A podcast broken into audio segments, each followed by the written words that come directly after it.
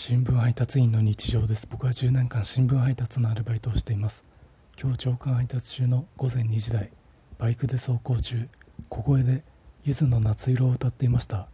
その時その道路から公園が見えるんですけどその公園のブランコ付近で女性2人男性1人が楽しそうにお話ししていました。距離的にも音量的にも僕の歌声は聞こえてないと思いますけどもし僕の歌声が聞こえたパラレルワールドがあるならその3人にとっていい BGM になりかけがえのない夏の思い出になってくれてればなと思いました。